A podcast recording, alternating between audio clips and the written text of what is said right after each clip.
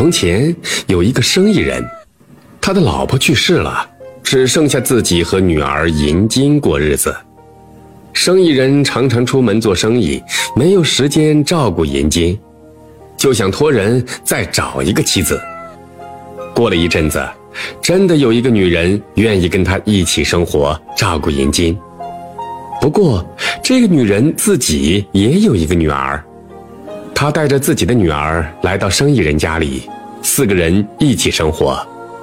这个生意人看到现在的妻子对银金很好，便放心的离了家。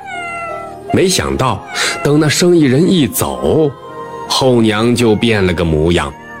他把好吃的和新衣服都留给自己的女儿，让银金吃剩菜馊饭，穿破烂衣服，还逼着她做很多的活。挑水、做饭、砍柴，小银金渐渐的就变得骨瘦如柴。有一天，后娘对银金说：“银金，我们要到外婆那里住一阵子，七天以后回来。我给你做好了米团子，放在锅里，想吃的话你自己去拿。”说完，后娘就带着自己的亲生闺女走了。银金到厨房掀开锅盖一看。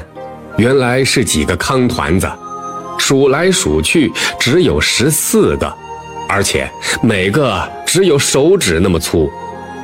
这样算一下，他每天只能吃两个糠团子。银金没有办法，只好再挖野菜充饥。就这样过去了五天，第六天，银金刚要出门挖野菜。看到一位讨饭的老婆婆走了过来，停在了他家门前。这个老婆婆有六七十岁了，跟她一样面黄肌瘦，骨瘦如柴。老婆婆脸上的皱纹很多，多的都看不出她本来的样子。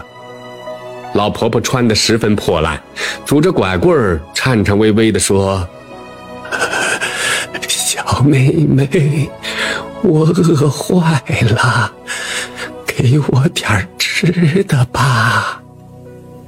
银金无可奈何的回答说：“老婆婆，你讨饭讨到瓦窑里来了，我自己都快饿死了。”老婆婆苦苦的哀求：“你屋子里有什么剩菜剩汤？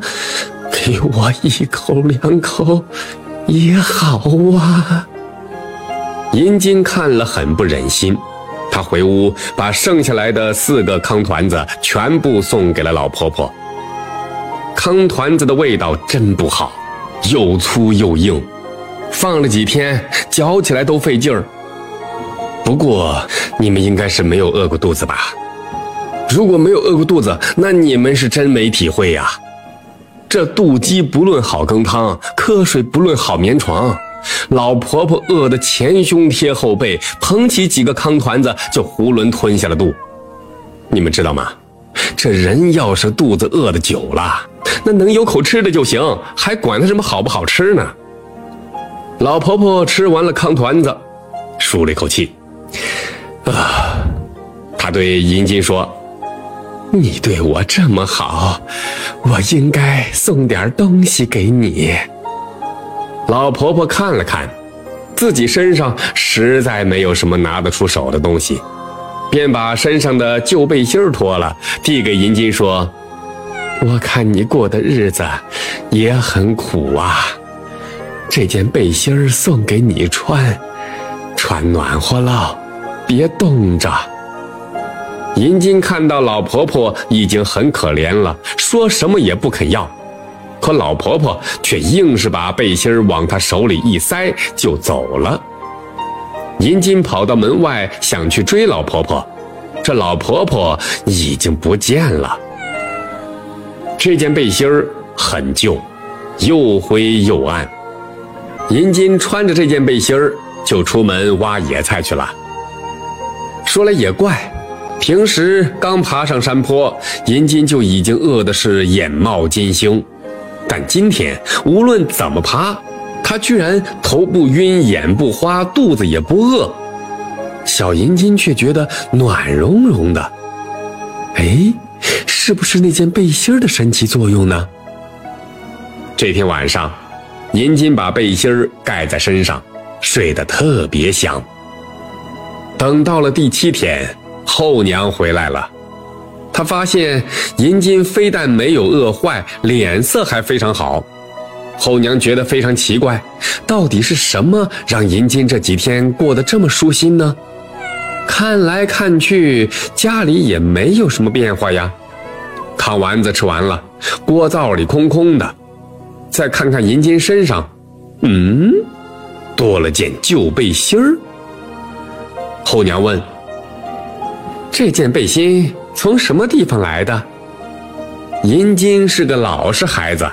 一五一十的把事情的经过说了，后娘听了，硬是叫银金脱下背心来给他穿。银金没有办法，只好给他。后娘看这件背心不大，怕自己穿不上，便把棉袄脱了，好不容易挤了进去。他刚刚穿上，就觉得非常的暖和，渐渐的越来越热，热得要命，简直像火烧一样。后娘吓坏了，想把背心脱下来，可是她怎么脱也脱不下来，这背心就像长在她身上似的。不到一个时辰，这件背心就把后娘完完全全给困住了，她动也动不得了，慢慢缩到了背心里，两手两脚成了四只脚板，而背心越来越硬，变成了一个壳。最后，它就变成了现在的乌龟的样子。这件背心是用十三块六角形布拼成的，所以直到现在，人们还是说乌龟壳是由十三块六角形拼成的。